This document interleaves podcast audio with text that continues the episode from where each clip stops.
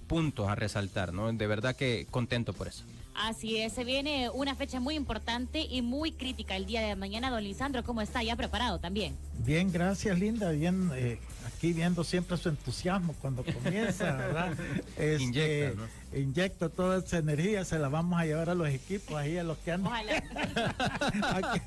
este, la verdad que no, va a ser un bonito fin de semana, no solamente a nivel local, creo que a nivel nacional también, eh, internacional, perdón, ya va a haber partido en las grandes eh, competencias eh, de las ligas europeas como la española, la inglesa, que estuvieron paradas el fin de semana por los partidos que estaban jugando las elecciones. Así que va a ser un bonito fin de semana para ver todo tipo de, de, partidos, de equipos. Así es que nada, pero lo importante es lo de nosotros y yo creo que ya vamos a hablar pues de la, de la fecha y de las nuevas medidas pues que va a tomar la federación para tratar pues de que no se vayan a repetir las imágenes que vimos el fin de semana pasado. Totalmente, esperamos que así sea. Profe, le sacamos roja a Manuel porque nos falló con el color negro, ¿verdad? Sí, ahora falló con la indumentaria. Vamos Nunca tuvo el gusto de amonestar. Pero ahora sí. No entra ni para suplente el día de ahora. Bueno, ¿qué tal, profe? Ya listo también para analizar todo lo que pasa en el mundo del arbitraje este fin de semana, esperando que sea bueno y que cumpla como la primera jornada, ¿no? Claro que sí, eh, interesante la jornada 2. Y lo bueno del fútbol es que ya la jornada 2 nos da un punto de comparación, si hay lineamientos precisos, si hay seguimiento, si hay instrucción, si hay una idea de cómo quieren que se cómo quieren que, trabajen los árbitros para el control, disciplina de cada uno de los partidos, ya que en la jornada 1 ya tenemos puntos de medición, ¿verdad? Y ya lo mencionaremos en cada uno de los análisis que tendremos respectivamente.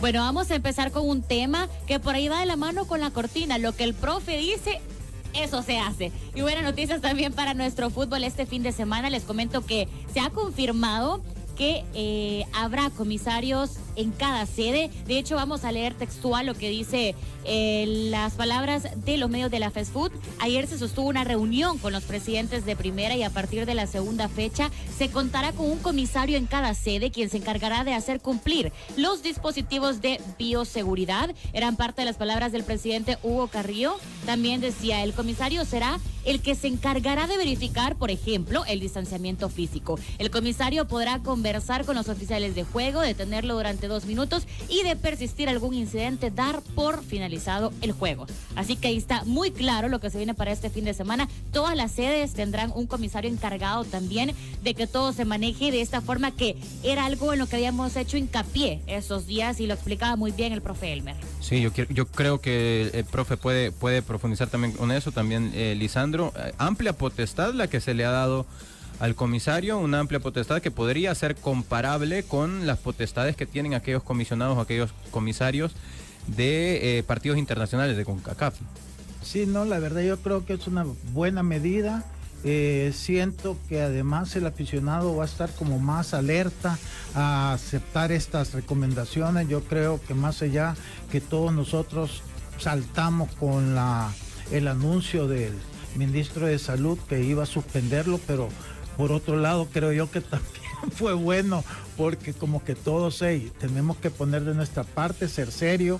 Así es que yo felicito a la federación la, medida que tomó. Eh, ojalá que les hayan dado las indicaciones correspondientes porque obviamente es, es, algo nuevo que se está haciendo acá, ¿verdad? De vez en cuando lo han hecho, pero más para cosas no tan importantes como estas.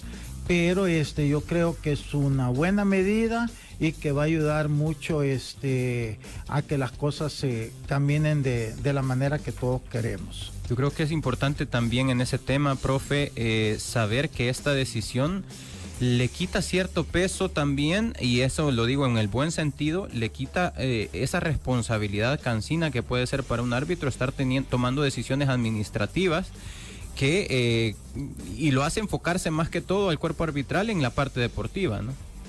Sí, vamos a, ver que ya está establecido en las bases de competencia de cada torneo la figura del comisario en las bases de competencia 2019-2020, en el artículo 25, 26 y 34 nos mencionan de, de esta figura, de esta autoridad, que en el cual hace ver un tema que discutíamos con Lisandro, el hecho de que no es la liga quien lo debe nombrar, sino que es la federación, es el ente máximo, ya que, como vos lo decías, Manuel es una autoridad, o sea, y tiene que ir investido de, tal autoridad que solo la puede designar en este caso la federación, ¿verdad? Y para ese punto el, el artículo 34 nos habla de que el comisario designado deberá presentar su informe sobre las incidencias del juego a la federación para que ésta lo envíe a la comisión disciplinaria, para que tengamos la idea de la, de la relevancia de esta figura. O sea, ese informe como consecuencia es vinculante para cualquier decisión que se pueda tomar de algún castigo, de alguna advertencia sobre la conducta de los aficionados, los jugadores, los equipos en general, ¿verdad? Y de todas las incidencias que puedan ocurrir en el, en el partido. De igual forma menciona el artículo que el comisario del partido deberá aplicar el reglamento de comisario de la FIFA, no hay pérdida para ahí, ¿verdad? Entonces, eso es importante y ojalá que eh, aproveche eh, la relación de Primera División Federación para dejar esta figura a lo largo de lo que vienen los siguientes torneos, no necesariamente por esta crisis de salud, ya que la figura de comisario, en la medida que, como hablaba Lisandro, que se le haya instruido, que se le haya capacitado, que sepa bien sus funciones y las desempeñe bien en cada escenario de los partidos, obviamente ayudará al control de eh, la conducta de todos los actores ahí involucrados y de igual forma un elemento importante. No tienen ni idea cómo agradecerán los árbitros que tengan ahora esta figura en la que serán el encargado de verificar que haya seguridad, ya sea pública o privada, que los accesos, que todas las normas que establece eh, las bases de competencia, los reglamentos de FIFA y CONCACAF se cumplan en cada partido y el árbitro ahora sí tendrá que enfocarse más en el rectángulo de juego y como consecuencia lógica, pues habrá que exigir mayor rendimiento de los árbitros. Posiblemente en esta jornada 2 les cueste un poquito por esa parte mental que saben que son los responsables y de repente se les olvidará, sobre todo el árbitro nacional que no, no tiene claro cómo interactuar con la figura de comisario, ¿verdad? Pero ya tener esta figura aquí es un gran avance, verdaderamente. Qué bueno muy importante porque al final va a ayudar a controlar mejor. Ahora, profe, hacía énfasis también en algo bastante importante que yo creo que hay que dejarlo claro. Muchas personas pueden no estar tan familiarizadas con el papel o con los puntos que tiene que hacer. Un comisario mencionaba también que tiene que estar atento de todo lo que esté pasando. Es decir, si de repente la afición está fallando, si hay una situación, si no están cumpliendo las medidas, este comisario puede hacer que se detenga el partido, porque acá muy bien lo decían, que incluso se puede suspender. ¿Él es el encargado de ver eso también? Claro que sí, y vamos a diferenciar dos elementos, ¿verdad? El árbitro maneja todas las decisiones técnicas y disciplinarias en el rectángulo de juego y todas aquellas incidencias de su alrededor que puedan afectar el normal desarrollo del partido y puntualmente con las reglas de juego. Ahora, el comisario es la autoridad máxima no, no solo sobre el tema de que el partido continúe o se detenga, sino que sobre las instalaciones donde se está desarrollando este evento, el estadio, para decir, y sus alrededores que tiene control la administración del estadio.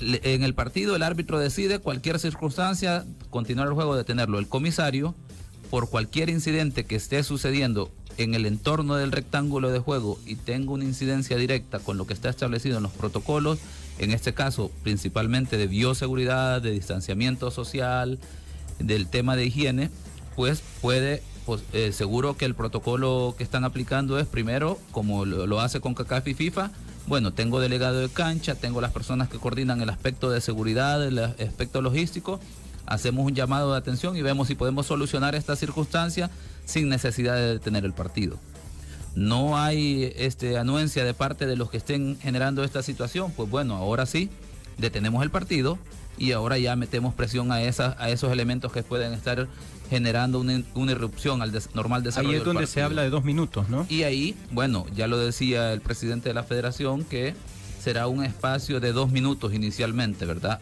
Ya sea para meter presión, para que la gente reaccione y tome las medidas de corrección y posteriormente continuar.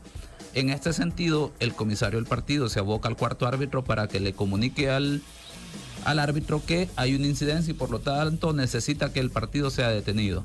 Y aquí es donde ya queda el partido a discreción del comisario del partido si se continúa o si se detiene momentáneamente o definitivamente, ¿verdad? Sobre esa incidencia es la que está la magnitud de la autoridad del comisario, que ojalá sea verdaderamente una figura para los fines, para los seis partidos de la jornada, ¿verdad? Eh, cuando decimos una figura hacemos relevancia que solo vaya a verificar que todos cumplimos todos los protocolos establecidos, que la logística es buena, eh, se respete el uso de mascarilla, el distanciamiento social, las zonas designadas y como consecuencia lógica ninguna otra situación de seguridad, de desorden, de disturbios para el normal desarrollo del partido. No, y hay algo bien importante, es que las directivas también tienen que tomar conciencia de la autoridad que tiene la figura del comisionado, que ya no va a depender de, su gerente, de su encargado de logística, la autoridad la va a tener él, entonces es importante que ellos vayan conscientes de eso, porque no se vayan a confundir también eh, llegando y queriendo verlo de menos, porque este se van a llevar una sorpresa y entonces yo siento que para que funcione todo tiene que estar bien claro eh, este cuál es el, el organigrama operativo que se va a llevar a cabo a partir de esta figura que va a estar en los partidos. No, muy importante que tengan claras sus funciones, ¿no? Para que todo se respete de la mejor manera y ojalá esta figura quede de forma permanente también porque al final son más personas que ayudan a controlar mejor, que ayudan a llevar un partido mejor y que el desarrollo salga de la mejor manera. Vamos a entrar de lleno en los partidos que se vienen, pero antes vamos a leer un par de preguntas que hacen acá a través de WhatsApp. Se salen un poquito del tema, pero es importante darles el espacio porque piden también la opinión de los expertos, dicen por acá. Una pregunta en específico para don Lisandro y Manuel Salazar. ¿Es correcto que en el fútbol nacional un juvenil es considerado hasta con 23 años de edad? Porque no es como en otros países donde un juvenil juega en primera de 17, 18, 19. ¿Qué pasa en El Salvador? Pregunta. Bueno, la verdad que no, o sea, aquí están ya, bueno, hoy se ha, se ha suspendido la sub-17, la sub-15 que ya estaban por las circunstancias pues de que estamos viviendo, ¿verdad? Pero todo está llevando su proceso. A veces en ligas, sobre todo europeas o en equipos famosos que sale un jugador de 17 años y es la sensación. Eh, eso no está sujeto a un país específico, a un equipo específico. Eso es circunstancial de la calidad que ese muchacho pueda tener y no solo la calidad, porque la calidad la tienen mucho, la personalidad para entrar a un partido y este hacer diferencia. Entonces aquí lo que pasa es que cuesta que los muchachos a esa edad tengan esa personalidad, porque eso depende mucho de las sociedades de los países.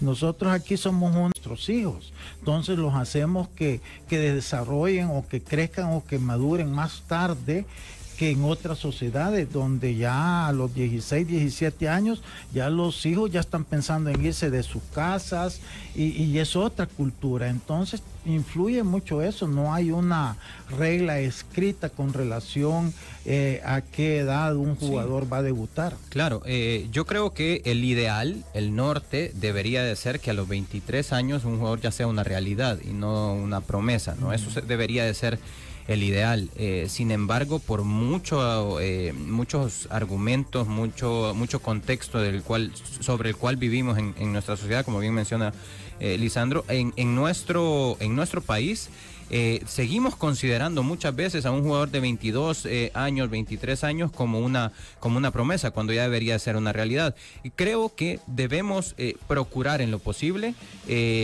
y no es solamente un tema deportivo, debemos procurar en lo posible que los jugadores inicien su vida profesional eh, eh, deportiva o su vida profesional en el fútbol desde antes, porque a los 23 años en otros países ya estás considerando a estos jugadores como para poder venderlos a un fútbol eh, mucho más desarrollado. Yo creo que ese debería de ser el norte. Sin embargo, hay muchos, muchas aristas alrededor de nuestra sociedad y de nuestro fútbol que afectan. Bueno, interesante ahí lo que nos mencionaba también.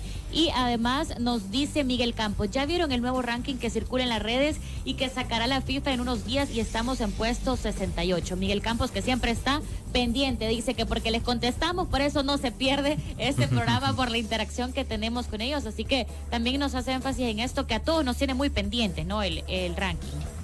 Sí, sí, es, es importante y ha sido más importante en los últimos años, en, en, en, la en los últimos formatos de el clasificación. Último mes.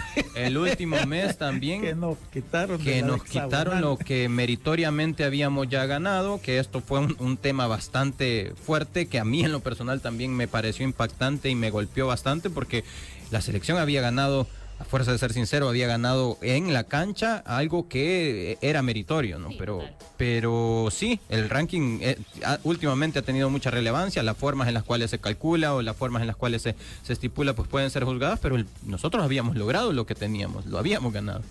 Así es, al final eran los resultados de lo deportivo lo que se había mostrado. Creo que a todos nos pegó mucho eso y de repente empezamos a cuestionar qué es lo que está pasando.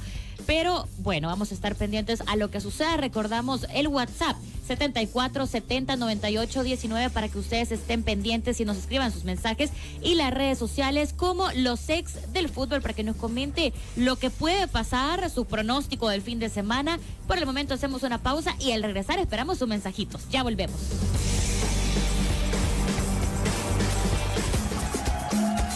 Los ex del fútbol. Regresamos. En noviembre tendrás 12 razones para pensar en negro. Black Off Samix 2020. Espéralo. Aviso importante, la leche materna es el mejor alimento para el lactante. Mi hijo cumplió tres añitos. ¿Qué le doy para que siga desarrollándose? Para su desarrollo dale Nido 3 más, con ácidos grasos esenciales. Nido 3 más cuenta con omega 3 y omega 6, nutrientes que apoyan la protección que necesitan mientras logran lo que se proponen. Es el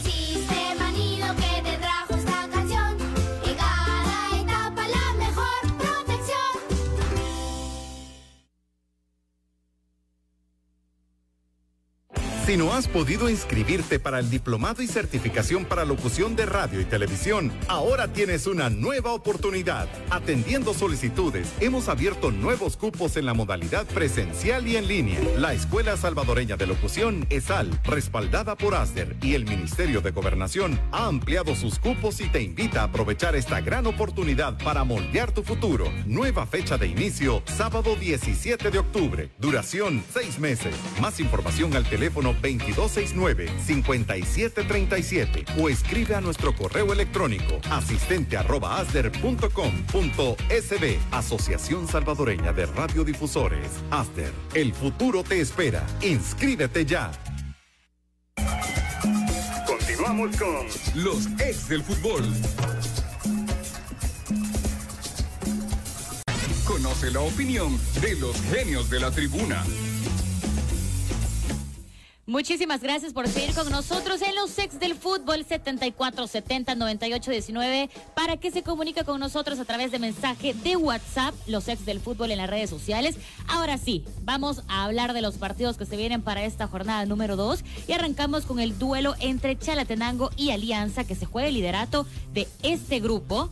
Recordemos que los dos terminaban con victoria en los últimos encuentros, bueno, en el primer encuentro, así que este también eh, va a ser un partido muy bonito. Sí, eh, inicias con un dato bastante importante que en esta jornada eh, da la casualidad que se enfrentan los equipos entre sí, los equipos que han ganado en la primera jornada y se enfrentan Los también entre sí los que han perdido. Eso es importante porque no, es, sol- no, no, no lo, no lo resalto únicamente por porque la suerte así lo decidió, sino que también porque al final de esta jornada puede ser que entre los partidos en los que se han enfrentado aquellos equipos ganadores surja un equipo que de verdad pueda sacar mucha diferencia sobre los demás al ganar dos partidos consecutivos y por el contrario en los equipos que han perdido al enfrentarse eh, aquel equipo que pierda ese, ese partido pues puede quedar bastante mal luego de perder dos partidos consecutivos entonces el Alianza Chalatenango se me hace uno de los partidos más atractivos de la jornada Más cerrados también, más intensos. más cerrado, y es curioso decirlo, porque sabemos que Alianza tiene plantilla para poder eh, ganar cualquiera de los partidos que se le presenten,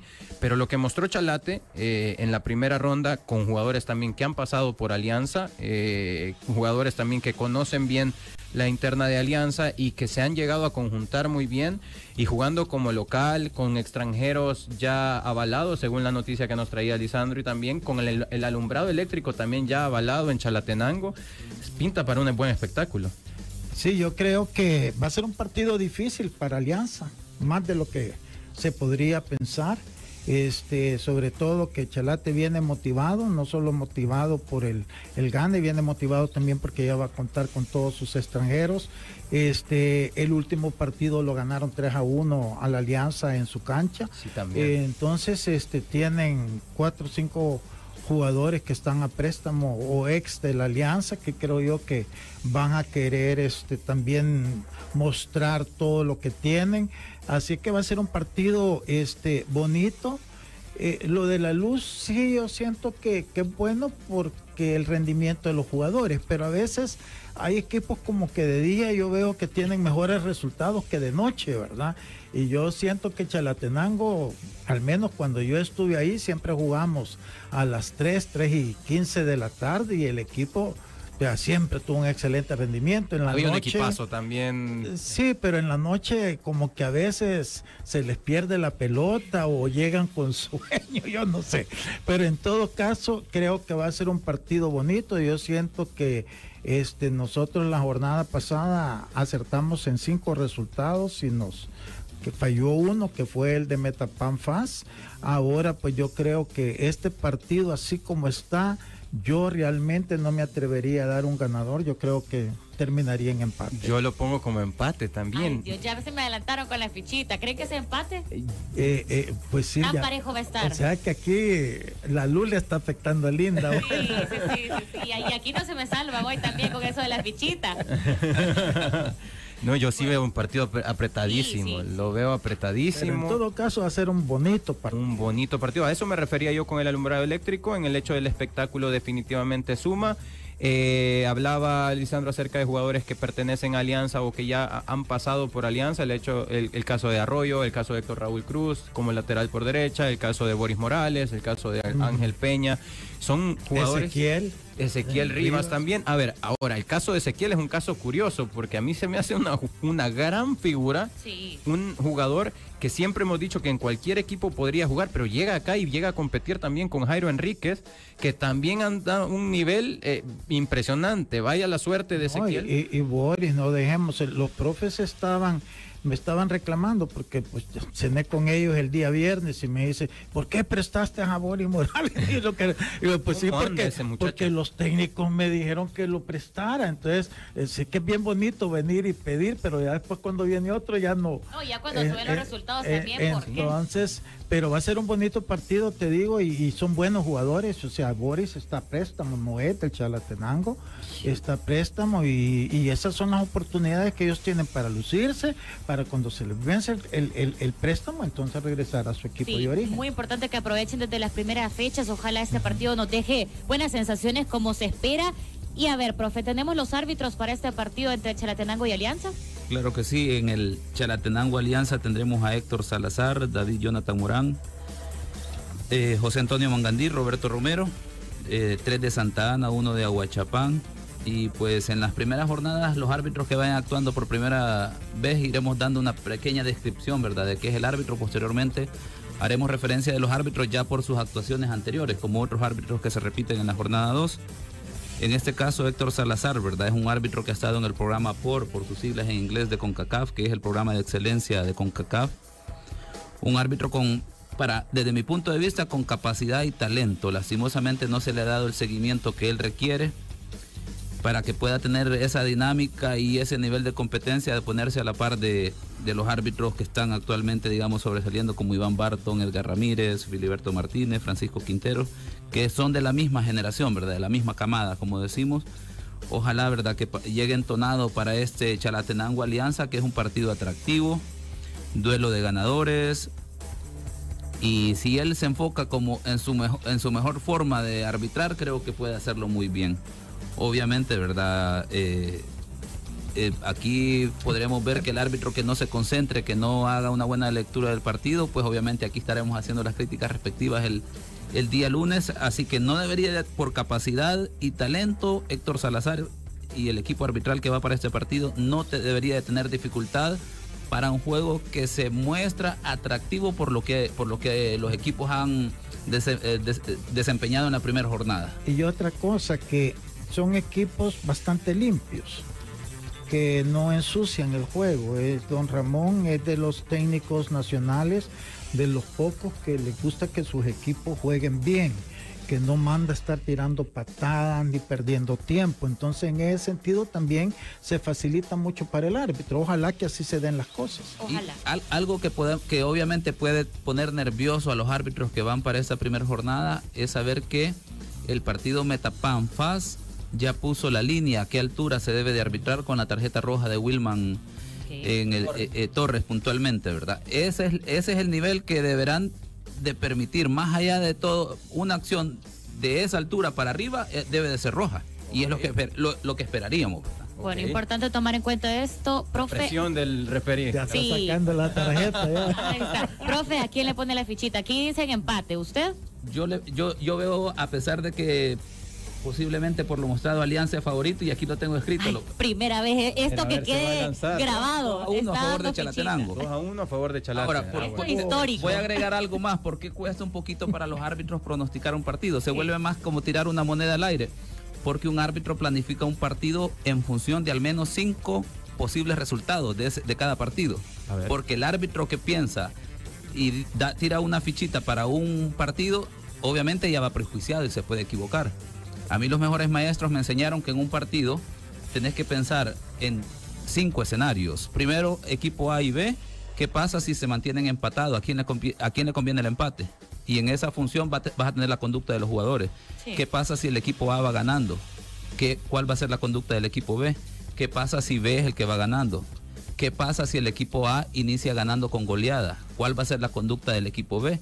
Y viceversa, ¿verdad? Entonces, el árbitro tiene que plantearse todos los escenarios de posibles marcadores, porque obviamente eso determina la conducta de los, de los jugadores. Y el árbitro que no prepara así su partido tiene altas posibilidades de fracasar porque se va a encontrar sorprendido ante lo que está arbitrando y no, no, no va a tener una buena lectura de lo que viene. Vaya, yo, pero, Importante. pero, pero tú lo que estás haciendo es, yo nunca lo había escuchado y me sorprende, pero ese es un gran análisis, eh, Elmer, y lo hacen los árbitros de- realmente. deberían hacerlo. Interesante conocer eso también, porque va más allá de las reglas de arbitraje, de todo eso. Es un análisis mucho más profundo. Claro, es, es la, la- digamos, el, el libro no escrito que, ha- que, que tiene que manejar los árbitros, ¿verdad? Cómo entender un partido, cómo preparar un partido. Hay manuales sobre eso, en el caso de la Liga Española. Eh, tiene un manual sobre esos escenarios, cómo el árbitro debe preparar la- el partido desde, la- desde el aspecto inicial, desde la designación hasta la entrega del informe. Ojalá los árbitros Sí. estén escuchando, ¿verdad? Porque Ojalá. esas son herramientas que les va a ayudar muchísimo a que ellos. se va a mostrar ir cuando alguien lo mejorando. haga o cuando alguien no lo haga. Creo que se va a mostrar en la calidad de su trabajo y de todo lo que esté realizando en la cancha. Y eso sí, ¿verdad? Los, los, los méritos y los créditos a, qui- a quien corresponden. Eso no lo aprendió Elmer Bonilla en, en los 22 árbit- años en activo, ¿verdad? Tuve dos grandes maestros que uno estuvo en la, eh, dentro de los 15 ah, eh, personas de la Comisión de Árbitros de FIFA y uno de los que actualmente está, que estuvieron en competición desde el más máximo, más, máximo nivel de competición del fútbol y compartieron estas experiencias, ¿verdad? La forma de analizar un partido de fútbol para que uno lo implemente en cada partido. Así es, bueno, qué importante. Vamos a pasar a otro de los partidos, pero antes recordamos el WhatsApp 74709819. Ya tenemos algunos por acá y miren, yo quiero agradecer a Ali porque todos los días nos escucha. No hay día, bueno, son varias personas que no hay día que se pierda el programa y que siempre nos está escribiendo y de hecho, miren, ella dice, hola, buenas tardes, saludos desde San Miguel. Ali, mis pronósticos son, los tiró todos, qué bárbara. Águila 3 por 1 frente a Jocoro, Limeño 2 por 1, Chalate 2 por 2, también dice empate, Marte 0 por 2, gana Santa Tecla, Faz Sonsonate, Faz ganando 2 por 1 y Metapan 3 por 2 frente a Once Deportivo. Así que ahí está también lo que nos dicen a través de WhatsApp. Un saludo para mi presi, mi firpense y mi árbitro lindo, un saludo para vos, anda bien linda. Acá ya pendiente escuchándolos y Juan, mi productor favorito, ¿quién creen que es? ¿Quién será? cachorrón, el el cachorrón. cachorrón, claro, que también siempre está ahí pendiente. Bueno, vamos a pasar a otro de los partidos. Saludos a todos los que están pendientes. Y el otro es el de Club Deportivo Águila frente a Jocoro, duelo de campeones también, de, equipos que se han llevado la victoria. Y ojo, porque en las últimas horas Club Deportivo Águila informaba que ya se recibió el certificado de transferencia internacional de los jugadores brasileños Jan Maciel y Marlon da Silva. Ya están preparados para debutar con el conjunto negro-naranja.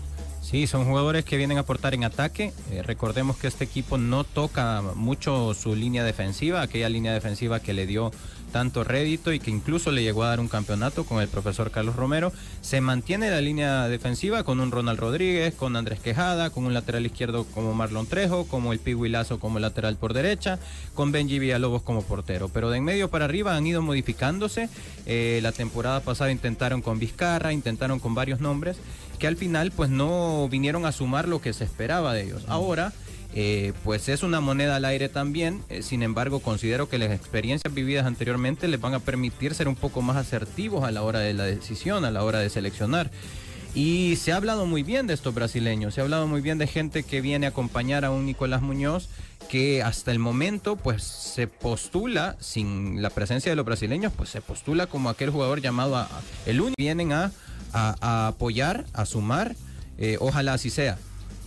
Y de hecho es algo que trae pendiente, Nico, de, de- de buscar esa figura de ser goleador. Lo ha tenido el torneo pasado, no se le dio porque tuvo que interrumpirse, pero es algo que tiene bien presente y además quiere, quiere marcar historia, Nico, también con sus números en los goles y seguramente ese torneo va a incrementar, ya está, lo decíamos, a 14 goles. Prácticamente Sí. lo puede lograr. Ha habido un problema en, en- en Águila para mí, el, el problema a nivel deportivo en Águila ha sido esa conexión que puede haber en el último pase, en esa conexión, en esa, en esa buena generación de, de jugadas de gol. Eh, tener un, un- jugador como eh, en su momento Joaquín Vergés lo fue, en, en su momento fue un muy buen nexo, un jugador que, que como enganche podía meter, filtrar balones entre central y lateral, entre los dos centrales, pelotas a las espaldas de la defensa, que pudieran dejar mano a mano a los, a los, a los delanteros. Eh, hay uno de estos brasileños que es enganche y que sí juega, creo que es Jan Maciel, que juega eh, a la espalda de los contenciones rivales y que puede tener la posibilidad de recibir, girar y dar ese último pase que tanto le hace falta a Águila, porque gente que golea, suficiente con mencionar a Nico Muñoz, porque es, eh, ya lo ha confirmado en, en toda su trayectoria. Ya marcaba su doblete, el primer gol del torneo también el fin de semana pasado y seguramente ahora va también en la búsqueda de los goles. Don Lisandro, ¿qué le parece este partido y por quién se va según lo que han mostrado en la primera fecha? ¿Jocoro o Club Deportivo Águila? Ah, yo creo, lo dijimos un poquito ayer, ¿verdad? Que va a ser un, partido bien difícil para Águila. Yo siento que Jocoro se tiene esa capacidad de reconocer sus limitaciones y va a jugar con, con eso. Pero eh, en general yo pensaría que Águila debería de ganar, está en su casa, eh, va a tener el debut de al menos dos de los tres este, brasileños. Tengo entendido que va a recuperar también a Santos Ortiz, También, que ya es un jugador importantísimo para ellos. Entonces, este, yo veo una ligera ventaja para, para Águila, pero en todo caso creo que va a ser un parti- partido bonito y la oportunidad de empezar a ver a estos nuevos jugadores que la afición de Águila ha puesto una gran ilusión, ¿verdad? Y eso es lo que estamos pendientes, si realmente logran acomodarse y rendir bien en el, en el equipo, esperamos que así sea, la llegada de los brasileños será en las últimas semanas previo al inicio, bueno, los últimos días de hecho, previo al inicio de este nuevo torneo, ahora ya están disponibles dos de ellos, así que esperemos que también tengan su debut este fin de semana cuando se considere necesario. Profe, ¿cómo es el tema de los árbitros? Cuéntenos. Vamos a hablar sobre los árbitros del partido Águila Jocoro. Antes vamos a responder a, a Luis que nos sintoniza a través de Twitter desde Minnesota en relación a qué, cuáles son las obligaciones de los comisarios para los partidos. Tiene que cumplir con el manual de 28 páginas que establece FIFA en el documento Directivas para Oficiales de Partido de la FIFA, así con ese nombre, Directiva para los Oficiales de Partido de la FIFA. Puede descargar el PDF eh, a través de Google, ¿verdad? O, o de la página de FIFA.com y puntualmente ahí establece las funciones del comisario, ¿verdad? Es cumplir con esas 28 páginas en cada uno de los partidos, con todos los elementos que, que incluyen desde el transporte de los árbitros, llegada, seguridad, supervisión del partido, informe hasta el final. Es el último que se debe re- de retirar del escenario deportivo, ya que cualquier incidencia debe reportarla. Ahora, para el partido Águila Jocoro, tenemos a, a árbitro de la simpatía de don Lisandro, ¿verdad? De Vicente Ruiz. Ah, Vicente. don Vicente. Eh, abogado de profesión, Vicente, va acompañado de árbitros asistentes y un cuarto árbit- árbitro joven, ¿verdad? Eh, interesante la mezcla que, que se tiene aquí, dos árbitros, eh, árbitro y asistente de, de San Salvador, eh, otro asistente y cuarto árbitro de Usulután. En un partido que, como ya lo mencionaron, interesante porque eh, dos equipos ganadores. Eh, aquí me parece que Eh, un elemento que le agrega es el hecho de que el profesor Romero ya conoce en cierta medida a Águila, no va a querer perder este partido por orgullo, por, por, ese tema que estuvo ahí, ¿verdad? Anteriormente y demostrar que su capacidad, ¿verdad? Que no la estamos poniendo en duda, pero es un elemento a agregar, ¿verdad? Que el árbitro debe de saber de esos elementos puntuales porque eso puede agregarle intensidad al partido. Agregar algo a eso, profesor, no solo que ya los conoce, que se sabe de su capacidad como estratega también en la parte eh, de ordenarse defensivamente, sino que también a mí, de manera personal, se me hace injusta la forma en la que sale del equipo luego de haber ganado un título, al la siguiente temporada no se le da tanto tiempo como para poder confirmar lo que había hecho. Entonces, sí es un aspecto a, a resaltar. ¿Va a ser un partido o es un partido que quizá él, desde que le pusieron el calendario en, Y lo ha enfrente, estado preparando. lo ha marcado como un partido probablemente especial. No, yo lo conozco y él es, él es un tipo bien, bien práctico, tranquilo. Yo siento que él más que todo está agradecido con la oportunidad que, que tuvo. Obviamente él quiere volver a un equipo grande. En todo caso lo va a hacer por, por eso, pero no por Águila en sí. Yo no, no siento que eh, iba a ser un partido, como dijimos, complicado, difícil. Las rivalidades en Oriente eh, siempre van a estar, pero creo que, que- que por jugar en, en- en- en San Miguel, en el Barraza, Águila lleva un poquito de ventaja, pero nada más. Lo demás va a ser interesante, sobre todo por los jugadores nuevos y también los jugadores nuevos de Jocoro, porque Jocoro ya tiene, tengo entendido, habilitado ya también los hondureños que vinieron. Entonces va a ser un bonito y interesante partido para ver jugadores nuevos en el campeonato nacional. En, Así en ese es. sentido, puntualmente para finalizar lo, lo del aspecto arbitral, tengo mis reservas con Vicente, ¿verdad? Ojalá me equivoque para el partido Águilas o Coro porque, como ya lo mencionó, es igual mi análisis, ¿verdad? Aquí tenemos eh, eh, lo que hemos escrito, un partido complicado en que requiere que el árbitro esté atento, que evite todos esos contactos desde el inicio del partido para que no sea un partido enredado, que se esté deteniendo a cada momento y que empiecen a salir las tarjetas amarillas.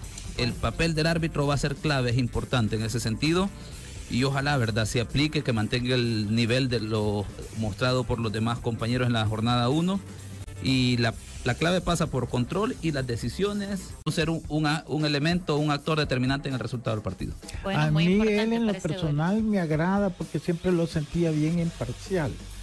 Este, y ya, a veces se equivocaba como se puede equivocar cualquier árbitro, pero siempre dio esa sensación de imparcialidad que yo creo que es importante para, para que un partido se desarrolle bien, que los equipos sientan que no hay un favoritismo para uno o para otro. Totalmente. Esperemos que así sea también este fin de semana. Recordemos que este duelo se disputará en el estadio Juan Francisco Barraza y que hay medidas estrictas de bioseguridad, uso de mascarilla obligatorio, toma de temperatura, aplicación de alcohol gel, desinfección de calzado, eh, respetar el distanciamiento físico. Estará, bueno, ya está señalizado para cumplirlo. Evitar saludar de mano u otro contacto físico, cero abrazos ni cuando hayan goles. Intentémoslo, es difícil, o sea, pero hay que intentarlo.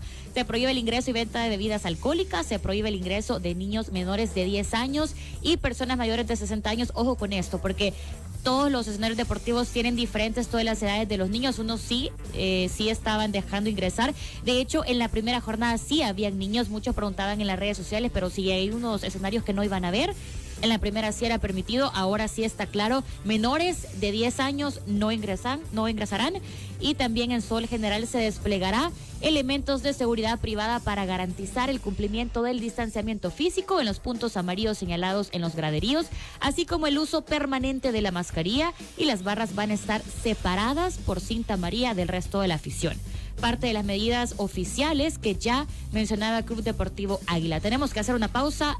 Manuel, fichita para quién? Eh, Águila. Don Lisandro, No, Águila. profe. Todavía no solo voy a Ay, decir no, águila o coro, un uno a uno. Ok, bueno, vamos a ver, a ver si es cierto, a ver qué, qué- quién le pega. Hacemos una pausa y ya regresamos con más en los ex del fútbol.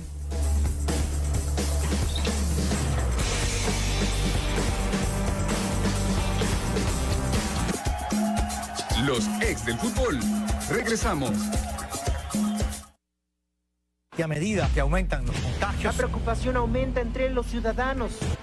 Cambiemos la mirada y convirtamos los retos en oportunidades para salir adelante. Fusades te invita a sintonizar el programa Una nueva mirada con la conferencista Margarita Pasos. No te lo pierdas este 20 de octubre a las 8 de la noche por Canal 4. Invita a Fusades con el apoyo de Publicidad Comercial, TCS, Sistema Fede Crédito, ASA, Compañía de Seguros, Fundación Éxodo, La Constancia, ASDER, El Diario de Hoy y Viva Autor.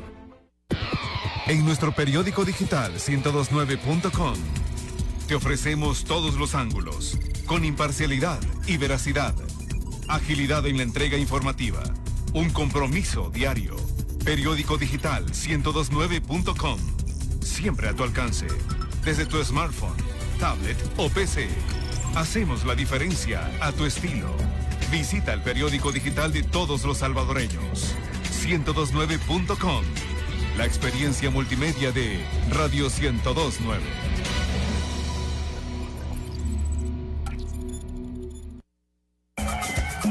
Continuamos con los ex del fútbol. Muchísimas gracias por seguir con nosotros. No queremos perder más tiempo porque hay mucho que hablar para este fin de semana. El WhatsApp 7470-9819 para que ahorita mismo nos envíe sus mensajes, sus opiniones y qué espera de esta segunda jornada. Vamos a hablar de otro partido que también ayer lo tocábamos un poquito y es un partido muy prometedor que genera altas expectativas. Metapan 11 Deportivo, otro duelo de equipos con victoria también en la primera fecha yo creo que son equipos, eh, aparte también de lo que hizo Alianza y Chalatenango, estos son los dos equipos que se llevan la victoria y lo hacen muy bien de manera solvente sobre los sobre sus rivales. El caso de Metapan eh, más resaltable aún por el rival al que vence y de la forma en que lo vence. Pero eh, son dos equipos que va a ser un partido muy, muy, muy atractivo en el, que vamos a tener en, en ese grupo de Occidente. Eh, también hablar acerca de que Sonsonate va a contar con ciertas eh, ciertas figuras ya que no no con, las que no contó. Once Deportivo, eh, Once Deportivo, perdón, Sonsonate dije, no, perdón. Once Deportivo va a contar con, con, figuras con las que no contó en, en su en su primera ronda y eh, Metapan confirmándose también como un, un, un, fuerte, a ver, no, tal vez no candidato al título, pero sí un, un rival muy fuerte que puede poner a, pelear contra cualquiera. Yo creo que sí va a ser eh, un, partido bastante atractivo el que vamos a tener. Don Lisandro, ¿qué le parece sí, este pero ¿quién va a ganar? Es que, no hemos llegado a eso. No, hemos llegado a eso. Lo que quiero saber es por qué habrá dicho Sonsonate. Eh, bueno. lo dejamos así, lo dejamos así. Yo creo que va a ser un partido, obviamente, entretenido, pero creo que que va a estar más balanceado a favor de, de Metapan, juegan en su casa, están con el entusiasmo, el gran partido que hicieron. Eh, creo que es un equipo más fuerte que, que, el Once Deportivo, no es lo mismo jugar Once Deportivo en su casa contra Sonsonate que de visita con Metapan. Entonces yo pensaría que que, no debería tener muchas complicaciones Metapan para sacar el resultado. Bueno, vamos a ver, ojalá también sea un partido que deje buenas sensaciones al final, es parte de lo que se espera. Parece que todos los duelos vienen bastante parejos, la mayoría de ellos, y hay pues eh, bastante se puede esperar de todos. ¿Qué se puede esperar de la parte de los árbitros, profe? En el Metapan 11 Deportivo, Elmer Manuel Martínez, quizás hasta hoy el árbitro con mayor experiencia y recorrido, ¿verdad? De la primera división. Eh, dirige el primer juego de la segunda jornada, quizás uno de los juegos más atractivos por lo mostrado por los equipos, por el resultado. No debería de tener mayor dificultad en la dirección del juego Elmer Martínez por su capacidad y experiencia. Ojalá sea el facilitador de las expectativas que genera el partido, ¿verdad? Un metapan que ha mostrado una idea muy interesante que el once deportivo que se espera, ¿verdad? Que para esta jornada ya vaya mostrando con un rival un poco más parejo, de mayor nivel que lo mostrado por Sonsonate anteriormente, eh, le diga de qué está hecho, ¿verdad? Entonces el árbitro va a ser clave para este partido para que facilite las condiciones para que se vea un buen partido. Les decía, el árbitro de- con mayor eh, recorrido y experiencia en la primera división, ¿verdad? Pero de igual forma, esto es fútbol, hay que estar pendientes a ver qué pasa, ¿verdad? Y si algo pasa, pues ahí lo estaremos discutiendo el día lunes, como digo. Lunes venimos cargadísimos de información, así que tiene que estar muy atento. Tenemos comentarios también en redes sociales. José Nilo nos dice, los veo por primera vez por este medio. Éxitos en su programa. Saludos desde Tierras Canaleras. Ahí están pendientes. Eh, también vamos a ver la fichita. Ya se me olvidaba. No me dejó Ok. pasar el productor. Ok, fichita, ok, fichita. Me dijo, a ver, Manuel, ¿para quién va la fichita? Yo me quedo con Metapan, Metapan jugando como local y con una dupla de delanteros que andan bien, John Machado, Christian Hill, bastante bien. Bueno, No, yo ya lo había dicho, me tapan. me tapan. Hoy sí no, no se me escape, por en favor. ninguno, aquí lo llevo anotado los resultados para, hasta el para- score, para hasta el todavía marcador. demostrárselos el día lunes, que hasta voy Vamos a si acertar es con los resultados.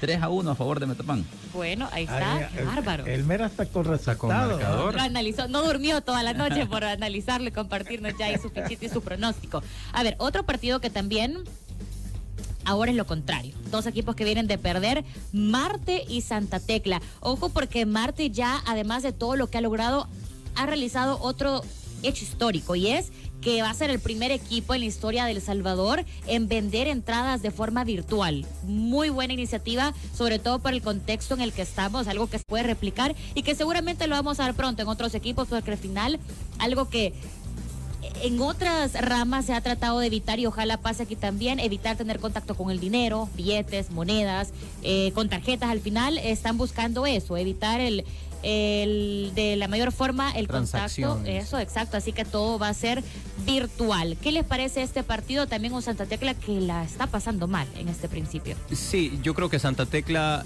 va a mantener una idea en la que va a jugar siempre con dos delanteros fijos, dos postes, el hecho de que juegue David Díaz, el hecho de que juegue también Carlos Flores. Eh, se van a mantener eh, arriba estos dos delanteros. Va a ayudar eh, el hecho también de que ya en teoría va a estar disponible Yossi Marquiñones como central, que es un central que viene a fortalecer. Recordemos también que tiene la baja de eh, Giovanni Ávila por lesión. Eh, también resaltar que Marlon Cornejo puede que ya también sea de la partida, el exjugador de Alianza, el exjugador también que se fue para Oriente y que vuelve a su charco, si así lo decimos, ¿no? Es un jugador que en, Santa Tecla hizo muy bien las cosas. Es, va a ser un 4-4-2 de Santa Tecla contra también un 4-4-2, dos esquemas espejos, eh, eh, 4-4-2 también el de Marte. Que Marte es más profundo por izquierda porque cuenta con un jugador muy bueno que es, que es Julio El Castor Rivera.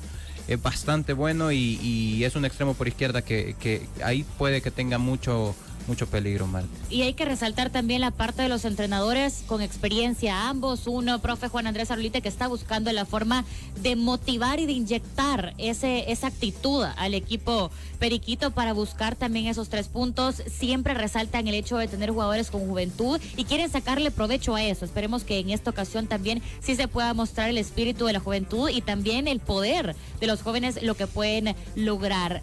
¿A qué aspiran o qué, es- qué se espera de este duelo, don Lisandro? Yo creo que puede ser un partido abierto, bonito, porque al final no tienen nada que perder ninguno de los dos. Al contrario, creo que van a querer demostrar. eh, Santa Tecla en el primer partido contra Alianza mostró una gran disposición de querer hacer las cosas, no, no se pudo porque Alianza es muy superior y al final de los 90 minutos terminó pues imponiéndose, pero con Marte yo creo que va a ser un partido parejo, eh, donde los dos equipos van a querer hacer sus primeros puntos, van a querer demostrar lo poco o mucho que puedan tener. Entonces, este, esperaría un, juego así, abierto. eh, realmente para mí no hay un favorito claro, no tenemos, yo no tengo todavía una visión de lo que puede hacer Marte. Así es que, pero para conocerlo, para, para ver eh, cómo ha mejorado ya en la segunda fecha eh, ambos equipos, eh, va a estar bonito, interesante, partido parejo y ojalá que más allá de las deficiencias que puedan tener en cuanto a calidades en ciertas posiciones, lo puedan suplir con el entusiasmo para este que sea un partido entretenido.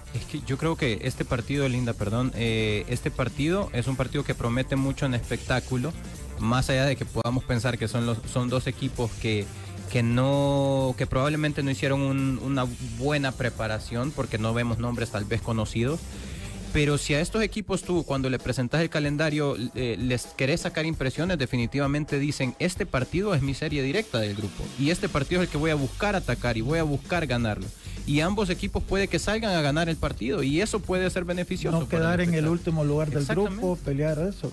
Este es el partido que ambos pueden considerar ganar. pero también va a ser muy difícil por el tema que creo que tú, Manuel, tocabas. Y es que, a ver, tenemos equipos que se van a enfrentar a otro que vienen de victoria. Sí, va a doler el que pierda porque va a ser ya una victoria y una derrota. Va a ser muy alegre para el que gane porque va a tener victorias al hilo. Pero imagínense el que pierda este partido. Dos derrotas al hilo en un nuevo torneo. Va a ser difícil para ese equipo la parte anímica, psicológica. Y va a haber mucho que trabajar para esos jugadores que al final tienen un arranque complicado. Esperemos también se puedan acomodar un poquito un Marte que regresa después de cierto tiempo a Primera División, que parece que todo eso también fuera de lo deportivo está calando y está haciendo su efecto. Tenés razón, eh, pero yo creo que en este partido lo que va a reinar es el deseo de ganar Sí. y no el miedo a perder. Ojalá. Yo creo que este es el partido que ambos equipos van a, van a priorizar salir a ganar el partido. Bueno, ahí está la parte. eh, vamos a ver cómo salen los jugadores también y ojalá busquen los goles y también nos dejen Sí. un buen partido. Yo siento que don Lisandro ya me tiró la indirecta que no quiere poner fichita porque dijo que no sabía, pero tiene que poner una fichita. No, ¿A quién se lo empate. pone? Empate. Sí. Manuel, Coincido, para mí es empate esto. yo veo molesto al señor productor. Aquí solo empate. Profe, Bien, antes de, de- de poner la fichita, el árbitro del partido es Ismael Cornejo, Giovanni García Lima, Félix Ruiz, Juan Francisco Quintero, un equipo arbitral de mucha experiencia. El árbitro que estuvo en la primera jornada en el partido Jocoro Firpo del 1-0 sin mayor incidencia, seis tarjetas amarillas, tres por equipo. Queremos entender que, que hay parámetros de rendimiento y por lo tanto para, por eso lo designan en la segunda jornada. Me genera una inquietud en el sentido de cómo es que Ismael Cornejo va designado y por ejemplo eh, Iván Barton que dirigió Chalate Marte no va, no va dirigiendo, ¿verdad? Y tomando en cuenta que por lo visto, por los resúmenes y los resultados del partido, el Chalate Marte fue un partido de mayor exigencia por el número de goles y no hubo ningún incidente que reportar. Digo interesante porque ¿será que ya estarán impl- implementando la figura de, de- asesor? No lo sé, ¿verdad? Pero no, no se ha dado a conocer y, genera una pequeña, un pequeño ruido ahí, ¿verdad? Porque Ismael sí eh, se repite y por ejemplo Iván Barton, que es el árbitro que está en proceso para Qatar, no le das continuidad, tomando en cuenta que con CACAF ya vienen las competiciones de Liga de Campeones, posteriormente tendrás partidos de, de eliminatoria, ¿verdad? Y obviamente a los mejores hay que ponerlos a que rindan, ¿verdad? Que trabajen, a que agarren ritmo, tomando en cuenta que hemos tenido un parón de, de siete jornadas. En un partido eh, Marte Santa Tecla, pues no debería de haber problemas para este equipo arbitral. Por lo mostrado hasta este momento, eh, pienso que es un partido relativamente de baja dificultad, que el árbitro puede contribuir a que haya un buen ritmo y salir sin mayor complicaciones. Para mí el resultado, por primera vez va a ganar un equipo de visita, ¿verdad? En el papel, Santa Tecla gana 2 a 1. bueno, qué bien. Me gusta que el profe ya él mismo está dejando las fichitas sin que se las pidamos. Ya después él nos va a preguntar las fichitas. Qué bárbaro, profe. Tus pronósticos, Linda, por favor. Ay, no, qué barbaridad. Ya me están comprometiendo a mí. Bueno, lo voy a dar en este. eh, Qué difícil. Y creo que va a ser un partido muy.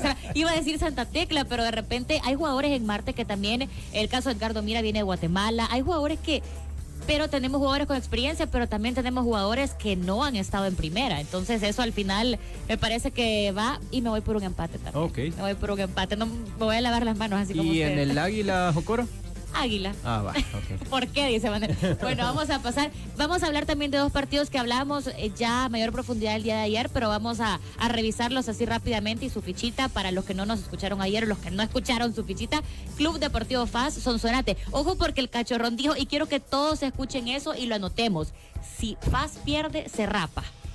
Así que ya lo dijo.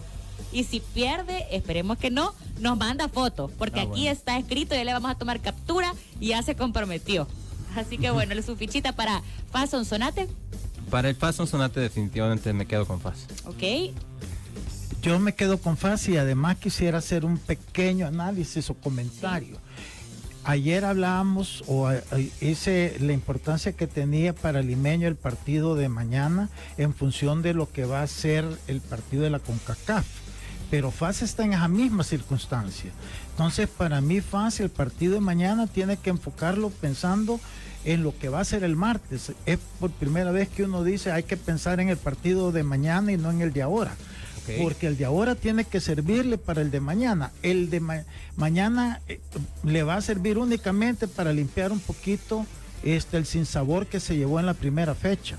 Pero este tiene que ser el- el- el- el partido que lo prepare para el partido del martes contra el, el Managua, ¿es verdad que juega?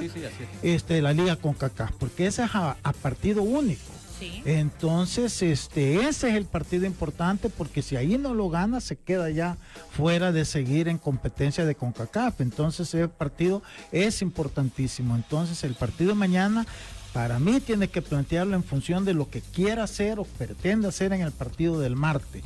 Porque lo de mañana es únicamente para lavar un poquito la cara, no es importante, inclusive si se llegara a perder, que lo dudo, yo voy con Faz y creo que Faz lo va a ganar, pero tiene, desde mi punto de vista, pensar en que va a jugar este partido como un examen de lo que va a ir a hacer Y el también martes. no desconcentrarse por eso, porque de repente pueden decir, no, nos vamos a abordar para el martes, pero es importante, las dos cosas son, importantes y es una especie de partido de preparativo, ¿no? Para eh, el día martes que no pueden desaprovechar esa Por oportunidad. eso, pero tienen que pensar en martes, tienen que jugar este partido mañana en función de lo que quieren lograr hacer el martes, como un entreno previo a un partido. Así tienen que tomarlo porque martes es mucho más importante que mañana. Mañana es limpiar cara y, y tienen las condiciones para hacerlo. eh, entonces sería una lástima que estén pensando solo mañana y no estén pensando el martes porque si bien Managua es Nicaragua, pero es un equipo que viene con continuidad, no es mejor equipo que FAS, pero tiene mucho más continuidad que FAS.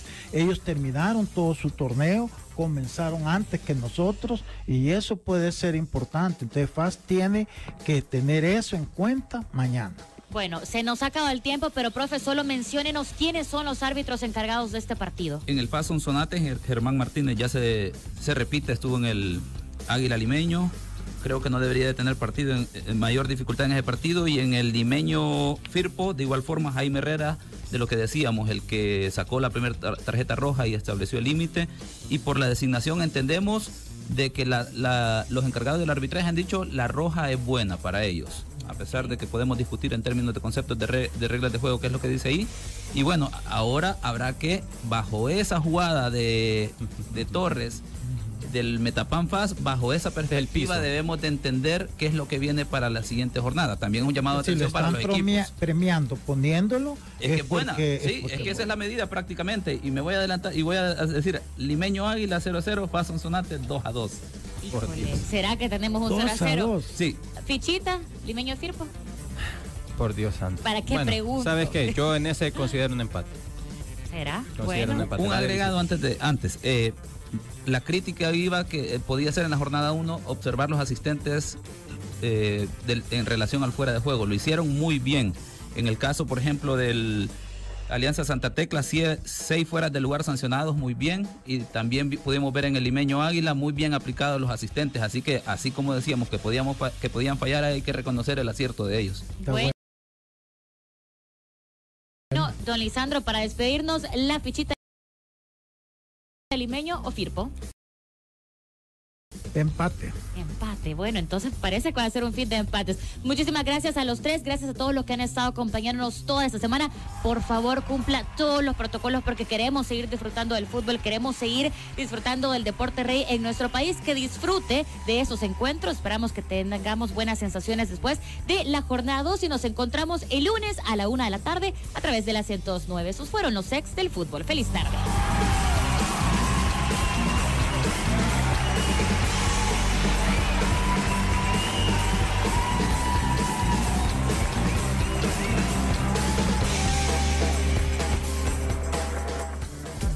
Esto fue Los Ex del Fútbol, el programa con el mejor análisis del fútbol nacional. Síguenos en nuestras redes sociales como Los Ex del Fútbol.